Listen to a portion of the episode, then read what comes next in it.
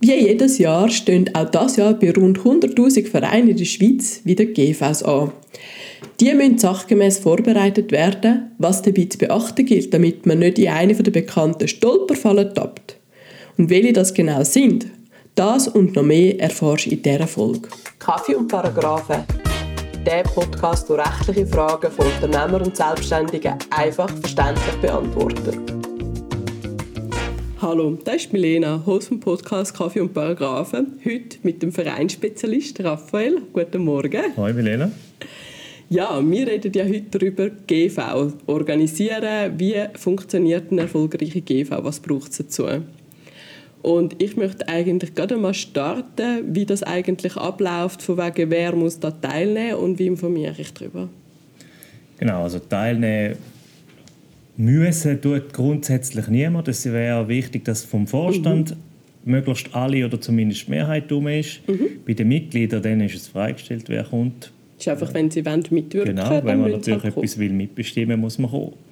Und ähm, wiederum organisieren tut es der Vorstand, also zum Beispiel die Einladung mhm. machen, das Datum festlegen, Traktandenliste mhm. festlegen, Einladungen verschicken auch und dann auch die Versammlung letztlich leiten. Also ist eigentlich das alles beim Vorstand. Wahrscheinlich delegieren die jemanden, der sich dann darum kümmert, wahrscheinlich so ein bisschen erfahrungsgemäß. Genau, also dann meistens bestimmt man ein Vorstandsmitglied. Mhm. Oft ist es der Aktuar, wo, wo man sagt, der ist zuständig, mhm. um zum Beispiel den Raum organisieren mhm. und reservieren, mhm. um dann die Einladungen vorbereiten, um die Einladungen verschicken mhm. und so Sachen. Wenn man jetzt da an das Thema Einladen denkt, wie macht man da den Stichtag zum Einladen? Ich meine, so ein Verein ist ja dynamisch, die Mitgliederzahl ist ja nicht stabil. Genau, das ist genau der Punkt, den du ansprichst. Also ein Verein lädt irgendwann ein für eine GV mhm. auf ein bestimmtes Datum und es kann sein, dass sie zwischen der Zeit, wo sie dann ist und der Einladung Mitglieder ein- und austreten. Mhm. Dann zeigt man einfach, man legt ein Stichdatum mhm. fest und sagt, ja, wer bis dann und dann Mitglied war, der laden wir ein und alle anderen nicht. Und wer mhm. dann zwischen den Ein- und Austritt der wird dann nicht berücksichtigt, einfach irgendwo mal einen Schnitt machen und sagen, da ist jetzt ein verbindliches Datum. Ja, ich meine jetzt auch jemand, der ja austreten ist, der würde ja dann auch gar nicht kommen, der würde nicht viel Zeit investieren, oder? Genau, relevant ist es eben vor allem für die Neuen, oder? wo man sagt, ja, man kann eigentlich nicht am ersten Tag, dann, wenn man eintreten ist und am nächsten Tag ist GV schon mitmachen, sondern eben dann muss man halt sagen, ja, du musst jetzt halt noch Jahr warten. Mhm. Ja, dann muss ja zuerst mal den Verein kennenlernen, oder? Genau dann gibt es so ein eine Frist, wie lange vorher so eine Einladung verschickt werden muss. Also im Gesetz gibt es keine Frist. In der Regel steht in den Statuten drin, wie viel vorher. Mhm. Also zum Beispiel 14 Tage vorher, 20 Tage vorher, mhm. einen Monat vorher. Mhm. Ähm, was man viel sieht in der Praxis ist, dass Vereine so ein, ein Standarddatum haben. Ja. Zum Beispiel der erste Freitag im Juni ist immer GV. Ja. Oder man sagt zum Beispiel an der GFA gerade schon, wenn die nächste mhm. ist, äh, einfach ein Jahr voraus, das ist allerdings nicht zwingend. Man muss einfach dann das, mhm. was in den Statuten drin steht, beachten. Ja. Wenn in den Statuten jetzt nichts stehen zu dem, mhm. dann muss man einfach so ein bisschen gesunden Menschenverstand walten lassen. Mhm. Ich sage jetzt mal, bei einem Dorfverein äh, wird wahrscheinlich eine Woche, zwei vorher einladen ja. lange. Wenn es jetzt ein Verein ist, der weltweit oder europaweit mhm. Mitglieder hat oder schon nur schweizweit, ja. dann braucht es sicher mehr Zeit, weil Leute je nachdem noch Reisen organisieren oder mhm. Termine abstimmen und so weiter. Kann man auch online an so einer GV teilnehmen, wenn das vorgesehen ist? Wenn es vorgesehen ist, ja, das machen auch immer mehr. Mhm. Wenn nichts vorgesehen ist, grundsätzlich nein, dann muss man eine physische Versammlung durchführen. Mhm. Jetzt hat man die Ausnahme gehabt während der Pandemie, wo man es auch können machen ohne mhm. Grundlage in Statuten. Das äh, gilt jetzt nicht mehr. Also man muss jetzt eine Statutengrundlage haben. Mhm. Ähm, das haben die meisten mittlerweile auch. Darum äh, gibt es die Möglichkeit durchaus. Es gibt auch die Möglichkeit, dass man so eine Hybrid- oder Mischform mhm. macht.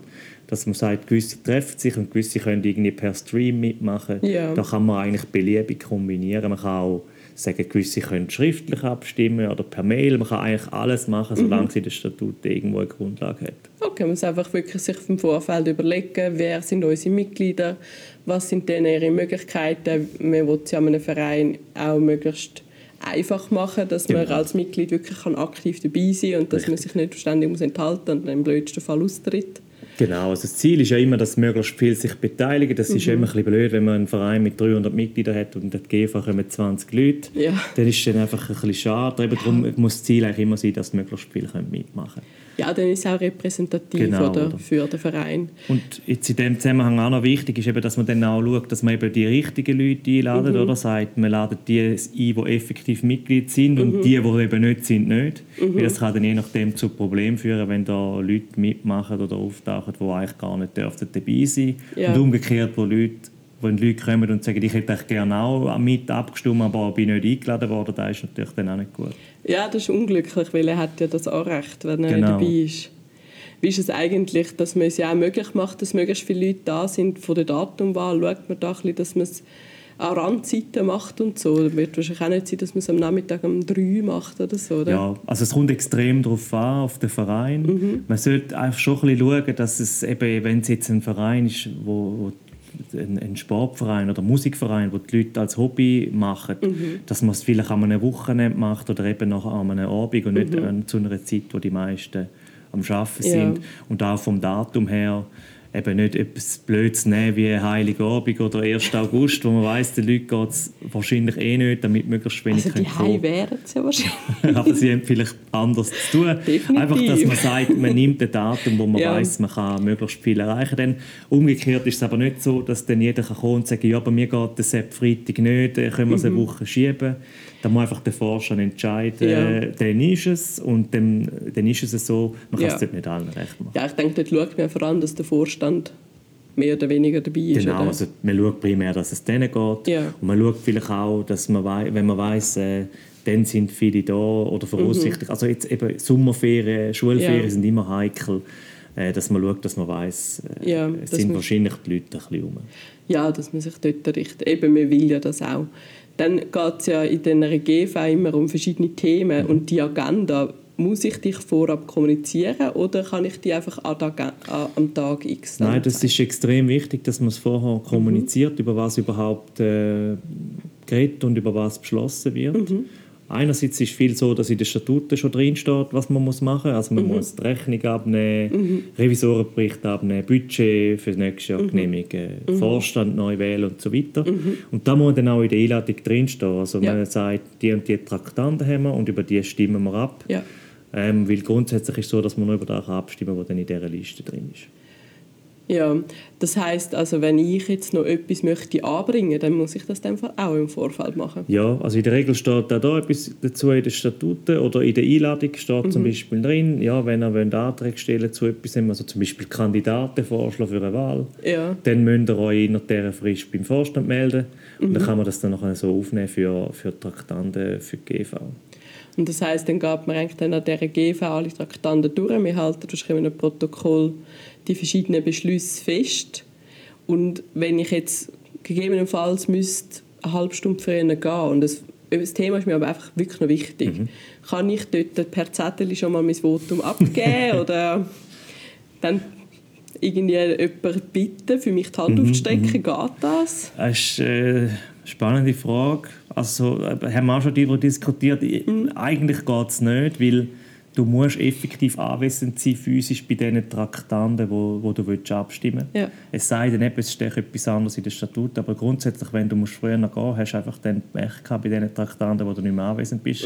Du kannst nicht einem Kollegen sagen, stimm für mich doch an ab. Du musst effektiv selber abstimmen. Das ist wie bei den Wahlen oder so, bei uns in den Abstimmungen beim Staat. Da musst du auch selber abstimmen und wenn du nicht mitmachst, hast du halt nicht mitgemacht.